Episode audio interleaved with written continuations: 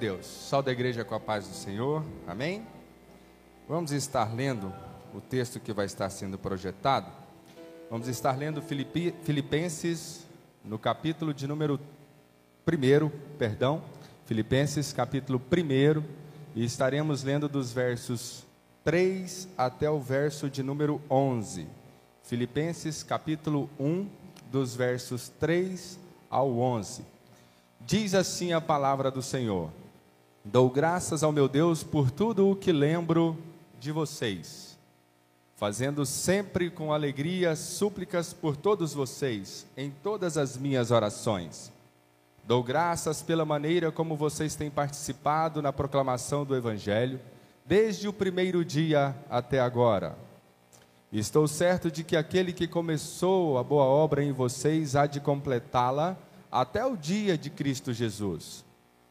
Aliás, é justo que eu assim pense de todos vocês, porque os trago no meu coração, porque os trago no coração, seja nas minhas algemas, seja na defesa e confirmação do Evangelho, pois todos vocês são participantes da graça comigo. Pois Deus é testemunha da saudade que tenho de todos vocês, no profundo afeto de Cristo Jesus. E também faço esta oração: que o amor de vocês aumente mais e mais em conhecimento e toda percepção, para que vocês aprovem as coisas excelentes e sejam sinceros e inculpáveis para o dia de Cristo, cheios do fruto de justiça que venho por meio de Jesus Cristo, para a glória e louvor de Deus. Amém? Deus os abençoe. Podei vos assentar. Nesta manhã, com base aqui em Filipenses, capítulo 1, dos versos 3 ao 11, eu quero meditar juntamente com a igreja sobre amar ao próximo conforme a Bíblia. Então, a Bíblia nos ensina como devemos amar ao próximo. É um assunto que nós conhecemos, é algo que desde muito tempo nós já somos ministrados acerca dele. Mas vivemos em dias, em épocas, em situações em que muitas das vezes nós esquecemos o que realmente a Bíblia nos ensina acerca de como devemos amar ao próximo. E nessa manhã, então, direcionado pelo Espírito Santo de Deus, eu quero meditar com a igreja justamente acerca desse tema, acerca desse assunto tão atual e tão necessário para os nossos dias de hoje. Amar ao próximo, conforme a Bíblia.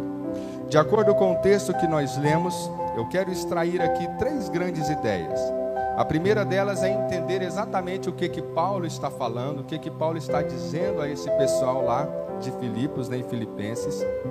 A segunda ideia é que venhamos nos despertar e nos atentar para colocarmos em práticas, em prática todos esses ensinamentos. E uma terceira ideia, desenvolver um estilo de vida que seja compatível com tudo isso que a Bíblia está nos ensinando. Amém? E assim então nós começamos a discorrer e a desenvolver essa questão. Quando nós analisamos aqui esse primeiro capítulo, né, como Deus está usando este homem Paulo para escrever ali para Filipenses, é interessante observarmos que Paulo ele está num momento de grande dificuldade da sua vida.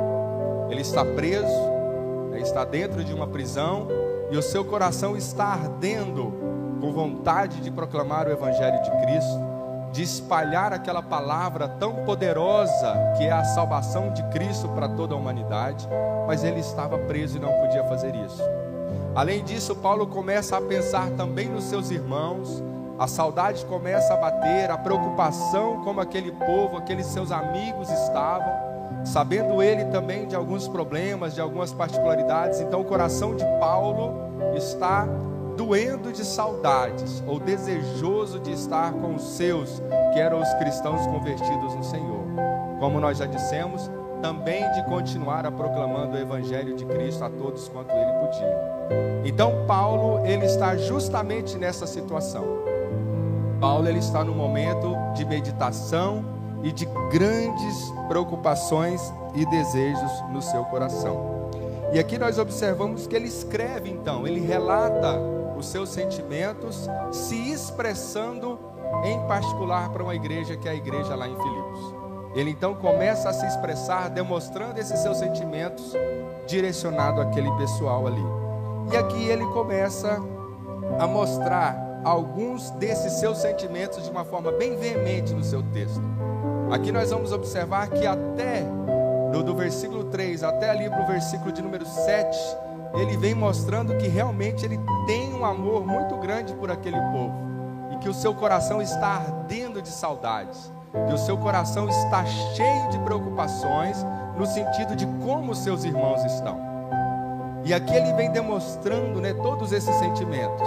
E aí, a partir do versículo de número 8, é, perdão, a partir do versículo de número 9, ele intensifica ainda mais esses seus sentimentos, indo até o versículo de número 11. E aqui ele, inclusive, demonstra que ele está orando por aquele povo em todo o tempo que ele tem. E nessa oração, ele está desenvolvendo a intercessão com desejos específicos para que aquele povo continue crescendo na presença do Senhor. E dentre todos esses sentimentos, nós destacamos alguns que ele, que ele traz para nós aqui. Desde o versículo de número 3, nós observamos essa questão da intercessão, que Paulo intercede por seus irmãos. E quando nós continuamos a ler a Bíblia, principalmente aqui essas cartas que Paulo escreve, né? Romanos, é, e aí vai todas as outras demais, nós sempre vamos observar que ele realmente se preocupa com os seus irmãos. Ele sempre tem o cuidado, a dedicação e o princípio de se direcionar, de, se, de, de falar, de se comunicar com o seu povo, com os seus familiares, com a igreja que Cristo estava concedendo a ele a honra né, e a gratificação de poder participar, independente de qual fosse a região. E aqui, uma vez mais, já começa nos demonstrando isso. Ele está intercedendo, ele está orando, ele está preocupado, pensando nos seus em todo o tempo. E não é diferente com os de Filipos. No versículo de número 8, nós destacamos que ele fala, né, que ele usa o termo saudades, que ele tem saudades, que ele está com saudades daquele povo de Filipos. Ou seja, o seu coração está desejoso de estar com eles. Ainda no, nos versos de 9 a 11, nós destacamos também que ele ora, ele ora por aquele povo. Ele se dedica a interceder, em orar pelos seus irmãos de Filipos. Destacamos ainda mais que dentro dessa oração ele tem objetivos definidos, o que que ele espera que aconteça com aqueles seus irmãos. E aqui nós destacamos que dentro dessa oração ele pede que o amor daquele povo aumente. Ah, mas amar é fácil, né? Não tem necessidade de orar. É aí que nós nos enganamos. Porque a Bíblia nos ensina que amar é um atributo de Deus e que Deus compartilha com nós seres humanos. Porque se for pela nossa capacidade natural, o ser humano por si não consegue desenvolver o amor, por causa desse mundo caído e desastroso que nós vivemos no meio dele. É por isso que a nossa sociedade sem Deus inverte os valores. É por isso que a nossa sociedade sem Deus odeia todos e qualquer um. É por isso que não existe amor no mundo lá fora. É por isso que a cada dia que passa nós vemos horrores e absurdos maiores do que os que nós conseguimos imaginar ou dos que nós já conseguimos ver. Porque o amor no mundo caído, no mundo perdido, ele não existe. Mas o verdadeiro amor, ele vem de Deus. Ele é um atributo natural de Deus que Deus compartilha e nos proporciona através da sua graça e misericórdia. Então aqui Paulo em, uma, em, em suas orações, uma de suas petições para aquele povo é que esse, que esse amor aumente, que Deus derrame o amor, que Deus permita e ensine aquele povo a amar e amar, meus irmãos, é superar tudo e todas as coisas. E é interessante que em todo o contexto, quando nós analisamos, nós não vemos Paulo separar X, Y ou Z da igreja. Mas aqui nós vemos Paulo falar para toda a igreja. Então ali tinha aqueles com o perfil que normalmente, né, não bate com o nosso, que não tem aquelas divergências de opiniões, mas ainda assim Paulo continuava a orar por todos e a pedir por todos. Um outro destaque nessa oração é que Paulo pede que o conhecimento daquela igreja, daquele povo também aumente. Que aquele povo venha a ser sábio, venha a ser entendido, né, da palavra do Senhor. Que aquele povo tenha toda percepção. Eu gosto dessa questão aqui dele usar, né, o toda, porque ele vem orando para que aquele povo tenha toda a percepção, ou seja, entendam todas as coisas no sentido da palavra do Senhor para que não sejam enganados, para que não sejam né, é, é, é, distorcidos daquilo que o Senhor estava ensinando para eles. Além disso, Paulo também ora pedindo que Deus dê a eles a sabedoria para que eles aprovem coisas excelentes. E quando a Bíblia né, e Paulo usa esses termos excelentes, são as coisas que vêm do céu, são os princípios que vêm de Deus para as nossas vidas. Então Paulo está orando para que aquela igreja realmente tenha uma visão espiritual, que olhe para os céus e que deixe o mundanismo, as coisas materiais e carnais para lá. Ainda ele pede que eles sejam sinceros, que eles não tenham falsidade, né, que eles não tenham aquelas duas caras e que seja uma igreja verdadeira, que tenham a liberdade de amar uns aos outros em espírito e em verdade, que sejam inculpáveis, que sejam cheios do fruto de justiça, mas que tudo isso que venha por causa do amor de Jesus Cristo. Então essa é a oração que Paulo faz. Essa, esse é o contexto que nós podemos observar aqui nesse nesses primeiros 11 versículos, especificamente do 3 ao 11 né, dessa, desse primeiro capítulo dessa carta que Paulo escreve aos Filipos. Então aqui Paulo está demonstrando o amor, está demonstrando que ele intercede, que ele sente realmente um amor diferente por aquela igreja, por aquele povo.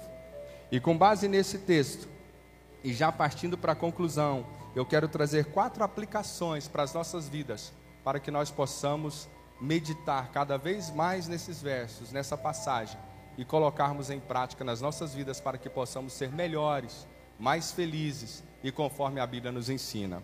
A primeira aplicação é: nós precisamos pensar uns nos outros. Nós precisamos pensar nos outros, nós precisamos nos preocupar uns com os outros. E essa é uma das principais características do Evangelho de Cristo. É uma das principais motivações para que nós venhamos a existir e nos desenvolver como igreja de Cristo aqui na terra. É nos preocupar uns com os outros mas por causa da sociedade corrompida que nós convivemos lá, fora, né? Muitas das vezes nós nos tornamos parecidos com eles e deixamos de nos preocupar uns com os outros, paramos de pensar uns nos outros. Mas aqui não está dizendo, a Bíblia não nos ensina a nos preocupar uns com os outros no sentido de interesse, como muitos fazem, mas é nos preocupar uns com os outros no sentido realmente de nos preocuparmos como os nossos irmãos estão estão crescendo no amor de Deus, estão crescendo no conhecimento, estão vivendo uma vida segundo o propósito de Cristo. Essa é a preocupação de amar uns aos outros. Nós precisamos desenvolver esse sentimento de chegar ao ponto de ficar alguns dias, independente da minha situação, de sentir saudade dos meus irmãos. Paulo estava preso. Olha o tanto de motivos e justificativas que ele tinha para não se importar com ninguém mas ele para para escrever e expressar os seus sentimentos. E era um estilo de vida que Paulo tinha. Ele realmente sentia aquilo que ele estava escrevendo. E muitas das vezes nós nos escondemos atrás das nossas realidades para justificar as nossas falhas no sentido de amar o nosso próximo. E a Bíblia nos ensina que amar ao próximo é amar a ele como a mim mesmo. Então isso é muito intenso, isso é muito sério. E é uma das lições, uma das aplicações que nós extraímos desta referência nessa manhã. Nos preocuparmos uns com os outros. Muitas das vezes demonstramos preocupação quando percebemos o irmão em dificuldade financeira, né, de saúde, enfim. Mas a Bíblia nos ensina que nós não devemos preocupar somente nesses momentos, mas em todos os momentos, em todas as esferas. Aliás, muitas das vezes é até mais difícil eu me preocupar e me aproximar do meu irmão quando ele está no momento de vitória, de triunfo, às vezes é mais difícil do que quando ele está no momento de perca e de tristeza. Porque chorar com os que choram, muitas das vezes, por causa desse mundo mal que nós vivemos nele, muitas das vezes se torna mais fácil. Mas demonstrar a alegria da conquista do irmão, muitas das vezes é muito mais difícil. Mas que o Espírito Santo nos dê esse entendimento que Paulo conseguiu ter dado por Deus a ele também de amar o nosso irmão, de preocupar com o nosso irmão, de ver realmente com os olhos que o Senhor tem para nós, com os olhos espirituais. Segunda aplicação, nós precisamos interceder uns pelos outros. Nós precisamos orar uns pelos outros. São dias tão difíceis, complicações tão grandes que nós vivemos no mundo atual, mas nós precisamos orar uns pelos outros. Nós precisamos interceder pelos nossos irmãos. E Paulo nos mostra isso, do 9 ao 11. Inclusive com objetivos definidos, com focos. Terceira aplicação, nós precisamos aprender que nós também temos que desejar o melhor para o nosso próximo. Porque muitas das vezes nós falamos que queremos o bem do nosso próximo, mas quando ele conquista as suas vitórias, aquilo nos incomoda, aquilo nos entristece. Porque lá no subconsciente estamos, em algumas vezes, atrelados com o mundo e a inveja de uma forma encarnada, enraigada lá, não, não sai de nós. Mas nós precisamos repreender todo esse espírito mundano, satânico, esse espírito mau, e desejar o bem do nosso próximo. Que ele esteja sempre, né, conforme os projetos de Deus na vida dele, crescendo, desenvolvendo e conquistando o melhor de Deus na vida dele. É assim que nós precisamos desejar para o próximo. Quarta e última aplicação, dentre várias outras que poderíamos ter aqui, nós precisamos ter sinceridade no amar ao próximo. Nós temos que ter sinceridade, temos que ser sinceros. E muitas das vezes nós escolhemos quem é que nós vamos amar. Amar um amigo, amar um irmão que faz tudo por mim é fácil. Agora, o difícil é você amar aquele que tem uma palavra contrária à sua, e tem uma ideia diferente da sua. Mas aqui, conforme o que a Bíblia está nos ensinando, não existe essa acepção, mas ela nos mostra que nós precisamos amar na totalidade. Você e eu temos ideias diferentes, perfis diferentes, mas nós precisamos nos entender e nos amar para que possamos desenvolver o projeto de Cristo nas nossas vidas. Amém? Então, essa é a ideia, a mensagem desta manhã. Que o Espírito Santo venha fazer morada em nossos corações, cada dia e cada vez mais constante, para que possamos amar uns aos outros, conforme a Bíblia nos ensina. Amém?